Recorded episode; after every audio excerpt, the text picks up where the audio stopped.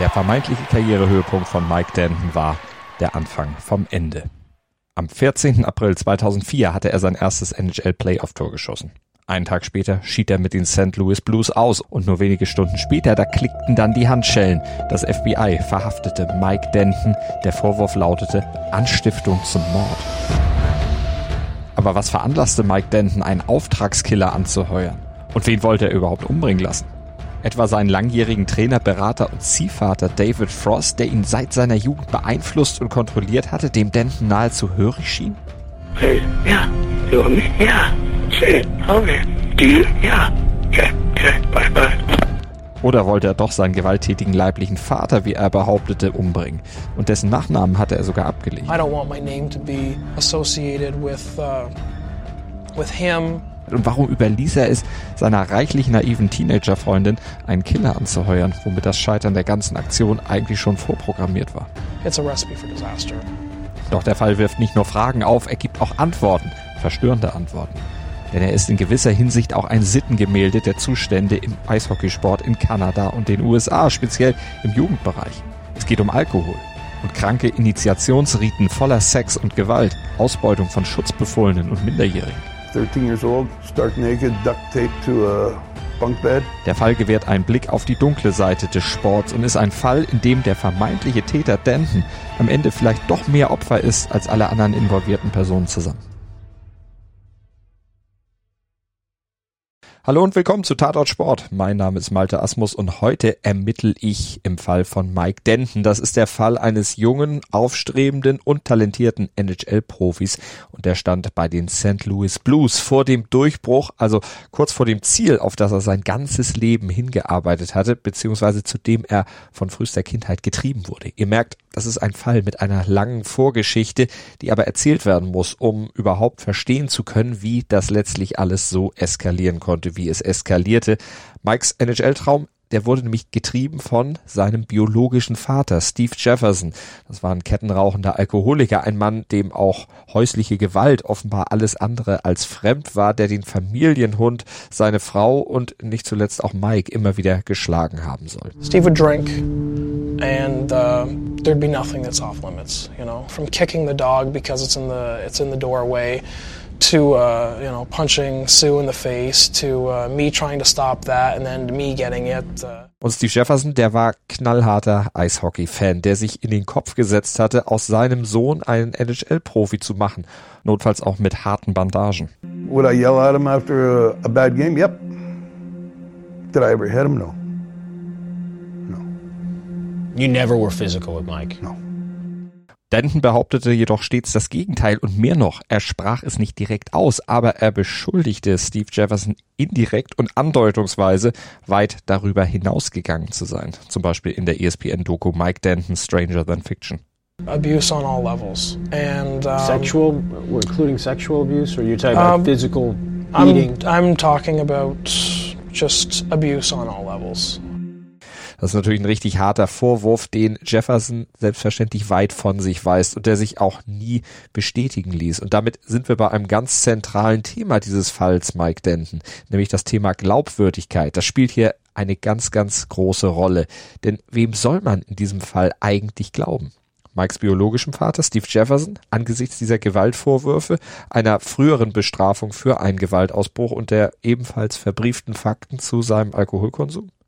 Zumal die Vorwürfe gegen Steve auch noch von anderer Stelle untermauert wurden, nämlich von Mikes Berater David Frost und dessen Aussagen scheinen die Vorwürfe von Mike Denton knallhart zu untermauern. He's a miserable old man. I confronted Steve and I, I expected denial, and he didn't deny it. He said, ah, you gotta do what you gotta do, Bone. You know, if he doesn't play well, I'll put my foot in his ass and make him play. Aber wie glaubwürdig ist Frost denn überhaupt selbst? Und welche Ziele verfolgt er, wenn er solche Vorwürfe ausposaunt?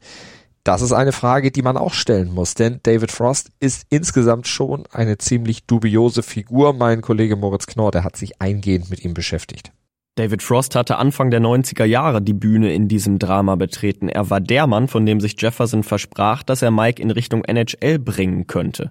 Frost, damals 23 Jahre alt, war ein Hockeytrainer und das obwohl er selbst nie Hockey gespielt hatte. Aber er war verrückt nach diesem Spiel und er betrieb seine Hockeyschule. Er war bekannt als jemand, der von seinen Spielern höchsten Einsatz in jedem Spiel verlangte. Und als harter Hund verlor das Team, schrieb Frost mit unter 90 Minuten auf seine Spieler ein, ließ sie im Tiefschnee um die Halle laufen und leerte auch mal einen Mülleimer über einen besonders schlecht spielenden Spieler aus. Er war also wirklich ein harter Hund, ein Schleifer. Und das war jetzt noch die, ja sagen wir mal, vergleichsweise harmlose Seite von Frost. Aber das war eine Seite, die Steve Jefferson auf jeden Fall imponierte, die ihn auch glauben ließ. Hier ist Mike in guten Händen. Hier wird er perfekt auf die NHL vorbereitet. Hier kommt er meinem oder vielleicht auch seinem Ziel tatsächlich näher, denn Mike, der wurde besser und besser. I didn't want to interrupt Michael's uh, hockey career. I'm being a dumbass hockey nut. That's what I was doing. You know. Moritz, du sagtest eben, das war die harmlosere Seite von Frost, äh, der harte Coach. Es gibt entsprechend natürlich dann auch eine zweite Seite und die ist in den letzten Jahren immer wieder auch unter psychologischen Aspekten untersucht worden. Also zum Beispiel von der New York Times im Artikel Differentiating Between Coach and Predator. Das ist der Titel eines Artikels, der sich diesem Fall speziell gewidmet hat. Der Artikel kommt zu dem Schluss, Frost ist ein Predator. Kannst du uns diesen Begriff aus der Psychologie mal etwas genauer erläutern? Prädatoren sind, wortwörtlich übersetzt, Raubtiere. So bezeichnet die Psychologie Menschen, die versuchen, ihre Macht, ihre Autorität, ihre Position auszunutzen, um andere Menschen zu kontrollieren. In seinem Fall Jugendliche und Kinder, die ihm anvertraut wurden, damit er aus ihnen Eishockey-Profis formen konnte. Das schaffte er mit einigen Talenten tatsächlich auch, aber zu welchem Preis? Er machte die Jungs im Gegenzug von sich abhängig, ihm quasi hörig. Mit einigen Spielern wohnte er sogar zeitweise zusammen in einer Hotelsuite, auch das sehr merkwürdig.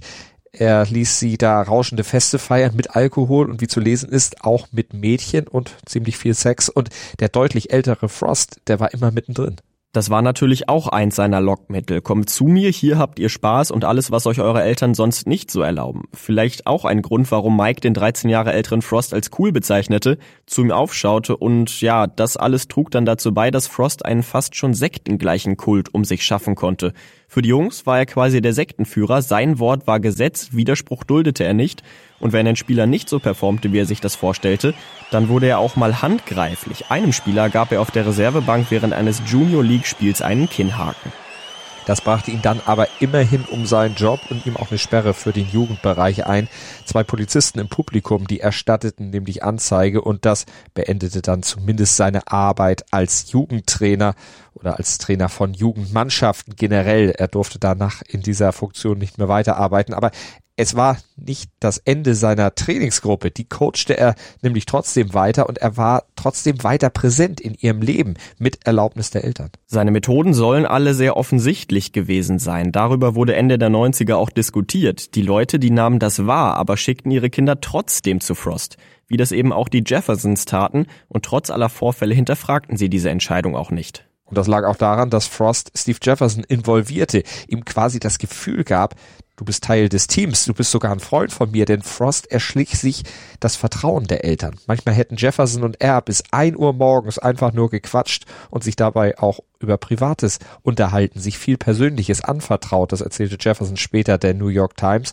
Und Frost habe ihm immer wieder erzählt, mit den anderen Spielereltern könne er so etwas nicht so lange und ausführlich zu quatschen. Und das schmeichelte Jefferson natürlich, aber es beeinflusste eben auch seine Urteilsfähigkeit, seine Fähigkeit, Frosts Beziehung zu Mike und alles, was möglicherweise dahinter steckte, dann auch richtig einzuschätzen. Das ist genau das, was einen Predator ausmacht. Jemanden mit einer brillanten Kommunikationstaktik, mit der Stimme, mit den Worten für sich einzunehmen. Und Frost konnte das. Das hatte zuvor auch schon bei Sheldon Keefe geklappt und das klappte bei Mike Danton erneut. Seine Taktik war, gewinne das Vertrauen des Vaters, um an den Sohn heranzukommen und dann quasi Schritt für Schritt die Beute immer mehr von der Herde zu isolieren und dann zuzuschnappen, ihn komplett für sich einzunehmen. Und das war genau das, was Frost wollte, sich seine Klienten und Schützlinge gefügig zu machen, Kontrolle auszuüben und damit sich seine Jungs ganz auf ihn einlassen konnten, musste er ihre Verbindung zu ihren Familien kappen. Dazu nutzte er dann auch Informationen, zum Beispiel, die Jefferson Frost eigentlich im Vertrauen gegeben hatte gegen ihn. Und Frost vernebelte Steve Jeffersons Blick auf seine andere Seite. Die wurde immer deutlicher, je enger die Beziehung zwischen Mike und Frost wurde. Diese Beziehung, die entwickelte sich nämlich schnell über eine reine Coach-Spieler-Beziehung hinaus. Frost und Mike, die telefonierten ständig, sahen sich noch öfter, denn Wann immer er Ärger zu Hause hatte, flüchtete Mike zu David Frost und seiner Frau, die extra sogar in ein Haus ganz in der Nähe der Jeffersons gezogen waren. Und dort fand Mike dann immer Unterschlupf und blieb sogar tagelang auch über Nacht, angeblich sogar mal an Weihnachten. I hate my situation at home and it was someone who was just real, just like kind of cool and relaxed and uh, someone that I looked up to, hockey coach. I'm not afraid to say that my wife and I think of him as a son and I love him to death. And I'm not ashamed of the fact that he loved us. So erklärte Frost in der ESPN-Doku diese enge Beziehung. Als Mike eines Tages wegen eines Ladendiebstahls von der Polizei verhaftet wurde, da rief er dann auch nicht seinen Vater an, sondern Frost. Und der wiederum fing dann an, Mikes negativen Gefühle für seinen Vater Steve immer mehr zu verstärken. Steve als abgestürzten Alkoholiker zu diskreditieren zum Beispiel. Offenbar mit einem klaren Ziel. Das schreibt zumindest der Journalist Steve Simmons in seinem Buch über diesen Fall mit dem ziemlich langen Titel The Lost Dream, The Story of Mike Denton, David Frost and a Broken Canadian Family. Simmons schreibt, Frost wollte Mike von seiner Familie entfremden und er hatte damit auch Erfolg, denn das Misstrauen, das Frost in Mike säte, das entfernte ihn immer mehr von der Familie Jefferson. Zunächst emotional und später dann auch komplett räumlich. Das Verhältnis zu seinen Eltern wurde über die Jahre immer komplizierter. Sagen ließe sich irgendwann nichts mehr von ihnen, auch nicht von seiner Mutter Sue. Die hatte das Vorhaben von Frost schon vor ihrem Ehemann durchschaut gehabt, aber sie konnte sich nicht durchsetzen, schaffte es nicht, auch ihren Mann davon zu überzeugen, dass Frost kein guter Umgang war für Mike. Steve Jefferson, der sah nur den NHL-Traum, blendete alles andere aus und das führte dann zum Streit zwischen den Eltern und zur weiteren Entfremdung dann auch von Mike, der hatte den Kontakt komplett eingestellt. Von Mikes Erfolg im Draft im Jahr 2000 dass er eben dann bei den New Jersey Devils in die NHL einsteigen durfte. Da erfuhren die Jeffersons nur von Dritten. Und Mike änderte dann ja sogar seinen Namen. I don't want my name to be associated with uh, with him, with her, with uh, anybody in that side of the family. Ab sofort nannte er sich also Denton und das war so ein bisschen randommäßig, denn er benannte sich nach einem Jungen, mit dem er früher mal zusammen Hockey gespielt hatte. Auch davon erfuhren die Eltern aus den Medien. Es war ein Schritt, der dann den endgültigen Bruch manifestierte und der auf Frosts Ratschlag übrigens zurückgehen soll. Und endgültig zum Abbruch aller Kontakte mit der Familie führte und damit zur kompletten Hinwendung zu Frost, der jetzt dann auch offiziell zum Berater aufstieg und so noch mehr Einfluss auf Denton bekam. Das hat wirklich was von einer Sekte. Wie weit ging denn dieser Einfluss tatsächlich? Extrem weit. Der wirkte sich auf das ganze Leben der Jungs aus. Das beschreibt der Journalist Gare Joyce in einem Artikel für ESPN. Frosts Spieler, die spielten dann nach seiner Suspendierung in einem anderen Team unter einem anderen Coach, aber alle zusammen. Und sie blieben in der Mannschaft als Block für sich, sprachen nur untereinander und nicht mit den Teamkollegen von außen, suchten auch im Spiel immer wieder den Blickkontakt zu ihrem Mentor auf der Tribüne. Ihren eigentlichen Coach ignorierten sie, sie warteten einfach nur auf Frosts Handzeichen. Man könnte schon fast sagen Gehirnwäsche. Das sind die Folgen von Einschüchterung, Missbrauch und Gewalt. Frosts Wort war für seine Schützlinge Gesetz. Wenn er etwas wollte, dann wurde es auch umgesetzt. Und er hatte ja auch anfangs ein gutes Druckmittel. Die Aussicht auf eine Karriere im Eishockey. Macht, was ich euch sage, ich führe euch zum Erfolg. Und Schritt für Schritt weitete Frost seinen Einfluss vom Sportlichen weiter auf alle Bereiche ihres Lebens aus. Wenn er mit den Jungs auf Reisen war, schränkte er den Kontakt zu ihren Eltern ein und nahm sogar Einfluss auf ihr Liebesleben. Wie muss man sich das genau vorstellen? Frost bestimmte nicht nur, wann seine Spieler Sex mit ihren Freundinnen haben durften bzw. mussten, Frost bestimmte auch, welche Praktiken sie anwenden durften. Und er verlangte dabei zuschauen zu dürfen, verlangte sogar mitmachen zu dürfen. Zwei ehemalige Freundinnen von Spieler sagten Jahre später vor Gericht gegen ihn aus, schilderten detailliert, was zwischen ihnen, ihren Freunden und Frost abgelaufen war. Und trotz dieser Vorwürfe einer auch großen Beweislast wurde er vom sexuellen Missbrauch minderjähriger Schutzbefohlener dann letztlich freigesprochen, denn die involvierten Spieler, die wollten eben nicht gegen ihn aussagen. Und das, obwohl die Vorwürfe erst zehn Jahre nach der Tat vor Gericht gebracht wurden. Sie spielten die Vorwürfe runter, behaupteten zum Beispiel, ach, das war alles freiwillig und komplett einvernehmlich abgelaufen. Das Band, das Frost zwischen sich und seinen Spielern geknüpft hatte, oder besser gesagt die Fesseln, die er ihnen angelegt hatte, die waren offenbar sehr stark und hielten eben auch noch Jahre später.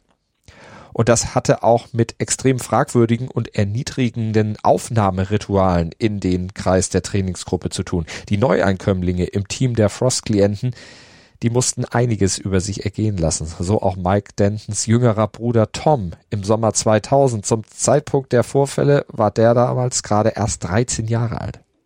Tom, der hatte seinen älteren Bruder auf einer Sommerfahrt mit Frost und seinem Team, also einigen deutlich älteren Spielern begleiten wollen. Seine Eltern fanden die Idee gut. Sie hofften, dass, äh, wenn Tom Zeit mit Mike verbrachte, sich die Familie vielleicht auch wieder annähern könnte. Dass das vielleicht den Riss in der Familie kitten würde. Aber es kam anders. Es ging zur Hütte von Frost, 250 Kilometer entfernt, und was dort in diesen zwei Wochen passierte, die verstörenden Aufnahmeriten in den Kult von Frost, die veränderten Toms Leben für immer, erzählt er hier in Auszügen im kanadischen Fernsehen. He told me this was initiation and there were 15 to 20 people in the room. He had stripped me down and duct taped me naked to a bed uh, with a rifle in hand, a pellet rifle in hand. Told me that if I didn't do it, then I'd have to stay in the room. He'd lock me in there. I don't know what the story was, but uh, he had told me that I need to rip out of these things or else he's going to take me back up. And lights went out, cameras were flashing. Uh, I couldn't rip out of it. I managed to rip somewhat out of it. He turned the lights back on, take me back up again, and uh, after a period of time, I managed to get myself out of it. But then I was, I was just talked down upon the whole night, and I was locked in the bedroom plenty of times. I just told to go to bed and shut up, don't say anything. You have no say. You know, there's plenty of plenty of situations that absolutely degraded me and I was also, he, he, he demanded some girl to strip down butt naked and ordered me to go ahead and at that age I was, I wasn't into it, right? I just was shy. I was just, here's this old man pointing a rifle at me, directing me to do everything in his sick little mind that he just wanted to see done. Like I, I couldn't, every time something like that happened, I would wonder where the hell is my brother. You know, I came here to be with him. Aber Mike half nicht. Der stand ja komplett unter dem Einfluss von David Frost und hatte wohl sogar versucht, Tom auch unter diesen Einfluss zu bekommen. Allerdings bei ihm vergebens. Aber auch in diesem Fall gab es nie eine Anklage, denn alle Anwesenden auf der Reise sagten aus, Tom habe freiwillig mitgemacht. Bei allem. Und so stand am Ende Aussage gegen Aussage. Und das Schlimme an dem Fall ist, so Menschen wie Frost sind in einem Eishockey in Nordamerika, speziell im Jugendbereich, kein Einzelfall. Und das hat teilweise sogar Methode. Moritz, warum ist gerade Hockey so anfällig für solche Machenschaften und warum werden die auch nicht richtig verfolgt? Gerade der Jugendbereich im nordamerikanischen Hockey wird als extrem politisch beschrieben. Also nicht politisch im Sinne von links oder rechts, sondern in dem Sinne, dass sehr viel Politik gemacht wird, also sehr viel gekungelt wird. Es extrem förderlich für eine mögliche Karriere ist, wenn man jemanden mit Einfluss kennt. Die richtigen Connections können am Ende den Unterschied machen, ob ein Spieler dann auch entdeckt und in die NHL geholt wird oder eben nicht. Und das öffnet dann zum einen die Türe für Leute wie Frost und dazu kommt dann noch, dass viele junge Spieler für die große Karrierechance auch umziehen müssen. Oftmals tausende Kilometer von zu Hause ein Team finden, also weit weg von den Eltern. Die müssen dann notgedrungen ihre Kinder jemandem anvertrauen und geraten dann eben an Leute wie Frost, der verspricht ihnen natürlich gut auf ihre Kinder aufzupassen, aber kriegt dann natürlich auch die Kontrolle über sie. Aber das waren ja schon verstörende und äußerst erniedrigende Dinge, die mit Tom Jefferson da angestellt wurden. Wenn das quasi schon fast, also nicht der Regelfall, aber doch recht häufig vorkommt, warum wird das so selten publik? Warum gehen die Opfer nicht einfach zur Polizei? Dazu können wir den Sportpsychologen Dr. Cal Botterill zitieren. Der war auch selber lange Profi, kennt das Geschäft daher bestens und der erklärt das so. Zitat, Hockey toleriert oder begünstigt abnormale Verhaltensweisen mehr als jede andere Sportart sagt er. Und am schlimmsten ist es im Junior-Hockey. Sexuelle Erniedrigungen erzwingen nämlich einen Kodex des Schweigens. Wenn du dich an die Polizei wendest, dann wirst auch du wieder zum Opfer. Es braucht also unheimlich viel Mut, um sich trotzdem zu melden. Kodex des Schweigens, Gruppenzwang, Repression nach dem Gang zur Polizei, das alles schüchtert natürlich ein. Und es gibt Manipulatoren wie Frost natürlich noch mehr Macht und macht speziell Jugendliche zu leichten Opfern, wie eben auch Mike Denton, der aus dieser Umklammerung von Frost einfach nicht mehr rauskam. Selbst als er gedraftet wurde und in die NHL kam, da war Frost ja dann weiter an seiner Seite. Der switchte nämlich einfach um. Als Jugendtrainer auf Vereinsebene, da durfte er ja seit dem Kinnhaken gegen einen seiner Jugendspieler nicht mehr arbeiten, also wurde er dann einfach Agent, Berater für die beiden Spieler, die er dann auch tatsächlich in die NHL gebracht hatte. Sheldon Keefe und vor allem eben für Mike Denton mit entsprechend weiterem Zugriff auf diese Spieler und damit auch der Kontrolle, die er dadurch ausüben konnte. Während die meisten Teamkollegen nach Spielen ihre Freundinnen und Frauen vor der Kabine trafen, da traf Denton immer nur Frost. Und selbst wenn er persönlich nicht anwesend war, war Frost präsent. Bei Interviews hatte Denton nämlich die Aufgabe von ihm bekommen, ihn immer erst anzurufen und ihn dann während des Interviews per Telefon mithören zu lassen. Das alles ist übrigens wichtig zu wissen, um sich ein Bild dessen machen zu können, was sich dann im April 2004 abspielte. Das ist alles höchst merkwürdig und in gewisser Hinsicht auch skurril. Und es kam für die Verantwortlichen und alle, die bei den St. Louis Blues mit Denton zu tun hatten, aus heiterem Himmel. Denn Mike spielte eigentlich gut und keiner ahnte, dass er offenbar ganz, ganz große Probleme mit sich herumschleppte. Man wusste in St. Louis zwar um seine Vorgeschichte, aber da er sportlich einen guten Job machte, hatte keiner erwartet, dass das alles irgendwelche Auswirkungen haben könnte. Doch am Ostersonntag 2004, da nahm das Unglück dann seinen Lauf. Mike Denton griff zu seinem Telefon und rief einen gewissen Ronnie Jones an. Moritz, wer war das? Ronnie Jones, das war ein Typ, den hatte Mike Denton erst etwa einen Monat zuvor in einem Stripclub in St. Louis kennengelernt. Mike ging da quasi ein und aus und Ronnie war der Türsteher. Mike dachte wohl, dass Ronnie mehr wäre als nur das, nämlich ein professioneller Killer. So beschreibt es Steve Simmons in seinem Buch unter Berufung auf FBI-Berichte. Denton hatte Jones wohl sogar bei einem Treffen ein Foto des Opfers gezeigt, um das er sich dann kümmern sollte. Und am Ostersonntag rief Mike dann Ronnie Jones erneut an, um ihn mit einem Mord zu beauftragen.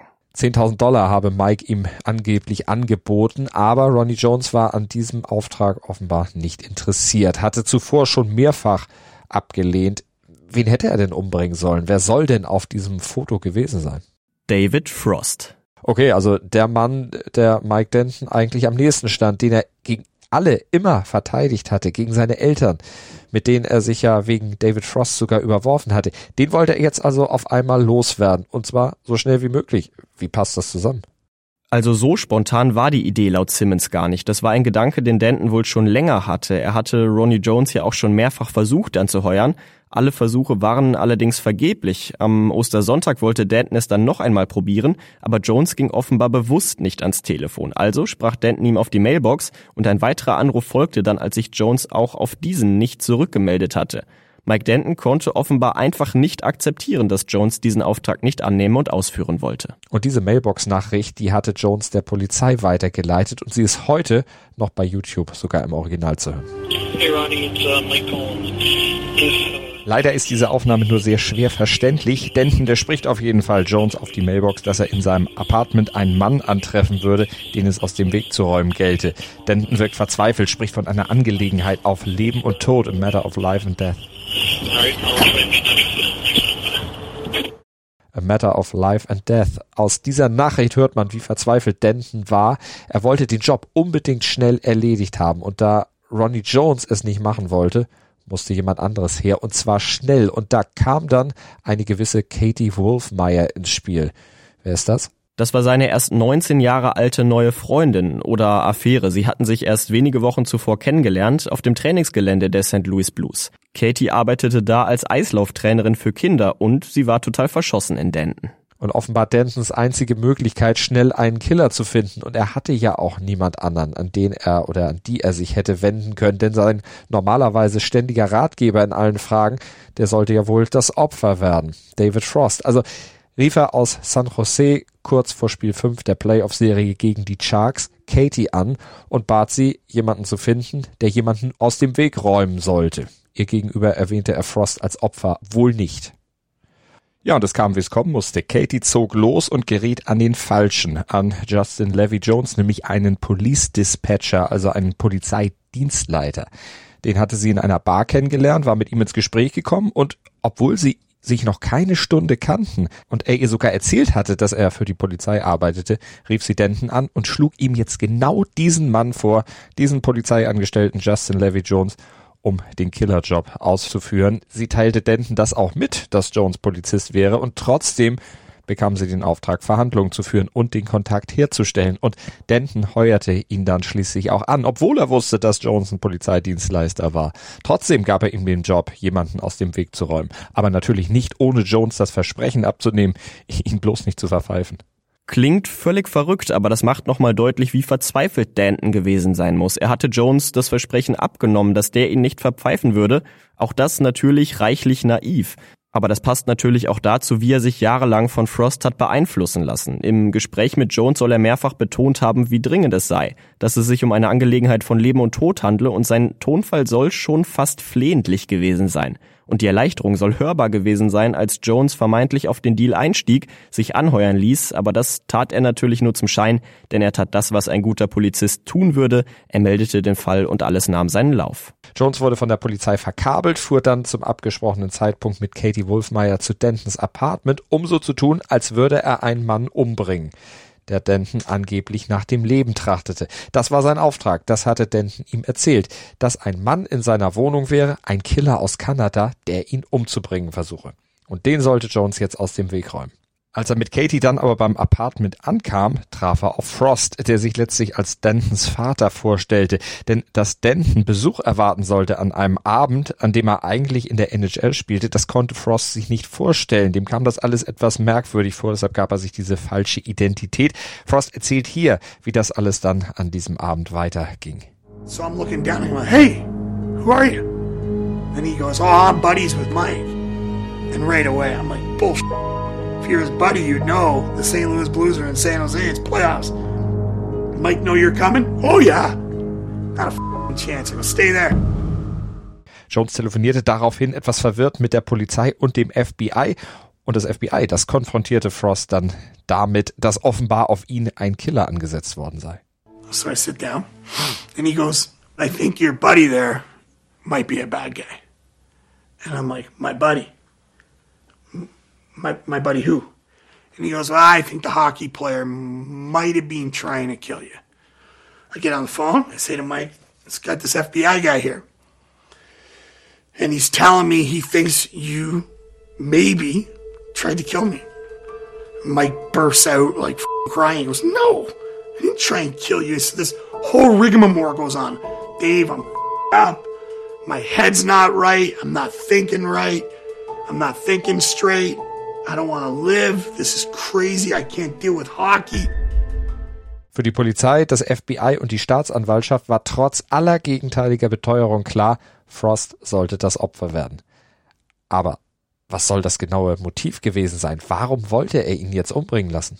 Angeblich war der Auslöser ein Streit darüber, dass Danton zu viel Alkohol trank und zu viele Liebschaften hatte. Mike soll Angst gehabt haben, dass Frost, wie er angedroht haben soll, zum Management der Blues gehen würde und seine aufstrebende Karriere dann ein jähes Ende finden würde. So war damals zumindest die Anklage. Klingt jetzt nicht unbedingt nach einem richtigen Tatmotiv, denn promiskuitive und saufende Eishockeyspieler sind ja nun wahrscheinlich keine Seltenheit in der Branche, wahrscheinlich eher kein Grund für eine Kündigung. Definitiv nicht. Es wurde auch über eine angeblich homosexuelle Beziehung der beiden getuschelt, dass Frost eventuell angedroht habe, Danton verlassen zu wollen, dass entsprechende Gerüchte auftauchten, das war wahrscheinlich auch nicht verwunderlich, wenn man bedenkt, wie eng die beiden aufeinander hockten. Auch ein Mordversuch aufgrund verschmähter Liebe wurde zwischenzeitlich als Motiv angenommen, aber das wurde sowohl von Frost als auch von Danton sogar unter Androhung von Klagen dementiert. Um Geld könnte es noch gegangen sein. Denton soll ja Frost Geld geschuldet haben, aber vielleicht wollte sich Denton auch einfach ein für alle Mal aus der Umklammerung von Frost befreien, also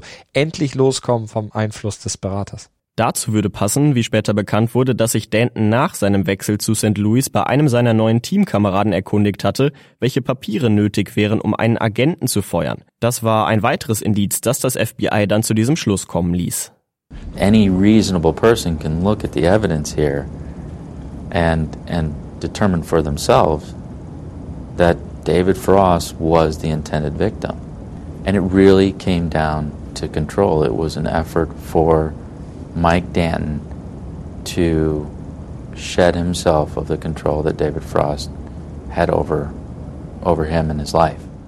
Und das wäre nach der ganzen Vorgeschichte auch eine nachvollziehbare Erklärung, dass Denton eben aufgewacht wäre, wie falsch es war, sich Frost komplett auszuliefern, dass er aufbegehren wollte, es aber nicht konnte und nun zu diesem Mittel griff. Aber der Fall bekommt ja noch eine Wendung, denn Denton bekannte sich zwar schuldig, einen Killer angeheuert zu haben, aber er verneinte, dass Frost das Ziel der Attacke gewesen wäre.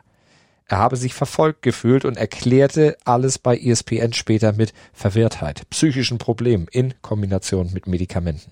I thought somebody was coming after me. That's what I thought. To kill you? Yes. You mix in, uh, you know, pain medications, stimulants, uppers, downers, sleeping pills, stuff like that, with someone that has uh, a ridiculous amount of paranoia and other psychological things going on in their head, and it's uh, it's a recipe for disaster. Yeah, I guess uh, you know the demons just uh, just caught up with me. Die Verwirrtheit führte Denton sogar zu einem Selbstmordversuch im Knast, der allerdings schief ging. Und sie führte dazu, dass Denton Jahre später enthüllte, wen er denn wirklich umbringen lassen wollte, vor wem er sich wirklich fürchtete.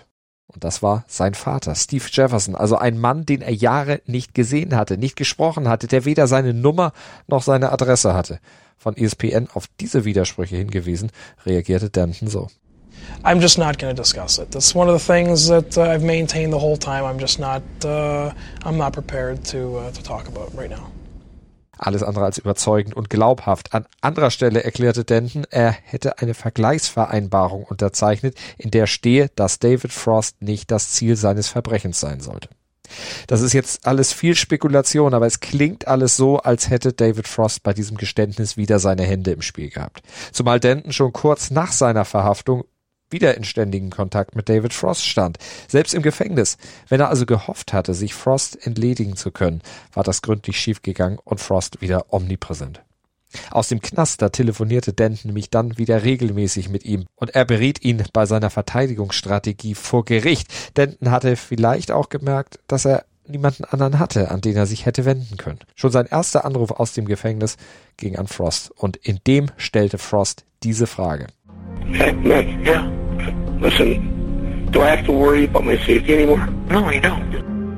Warum sollte Frost sowas fragen, wenn er doch davon überzeugt war, dass der Killer jemanden anderen hätte töten sollen, also nicht ihn? Es klingt alles, als ob sich Frost rückversichere, ob Denton endlich wieder zur Vernunft gekommen wäre. Und versicherte sich dann am Ende des Gesprächs eben nochmal seiner Treue. It. Okay. Do you? Yeah.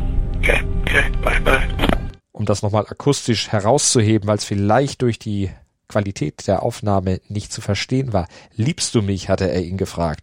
Und Frost hatte das bestätigt auf mehrere Nachfrage. Vielleicht sollte man dieses Love You nicht als bizarren Liebesschwur interpretieren, wie einige kanadische Zeitungen es damals groß taten, sondern als Treuebekenntnis. Bekenntnis zur Gefolgschaft.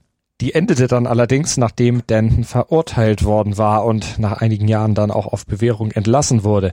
Als Teil seiner Bewährungsauflage, da wurde ihm nämlich der direkte Kontakt zu Frost untersagt. Das Gericht hatte verfügt, dass Denton sich Frost nicht mehr face-to-face -face nähern durfte und damit wurde Denton dann endlich aus der Sekte Frost befreit. Ab da konnte Denton dann sein eigenes Leben führen. Er spielte auch wieder Hockey, zwar nicht mehr in der NHL, sondern zum Beispiel in Kasachstan und Polen, aber er war Herr seiner selbst. Parallel dazu studierte er und er gründete auch eine Familie. Denton war endlich nicht mehr das Opfer seines gewalttätigen Vaters, nicht mehr das Opfer seines Gurus Forst und auch nicht mehr länger Sklave seiner psychischen Probleme. Mittlerweile ist Denton tatsächlich frei. Und Frost, naja, der Mann wäre fast eine eigene Episode von Tatort Sport wert, in der man dann alle seine Verfehlungen und den ganzen Charakter nochmal gesondert und von Mike Denton gelöst aufarbeiten müsste.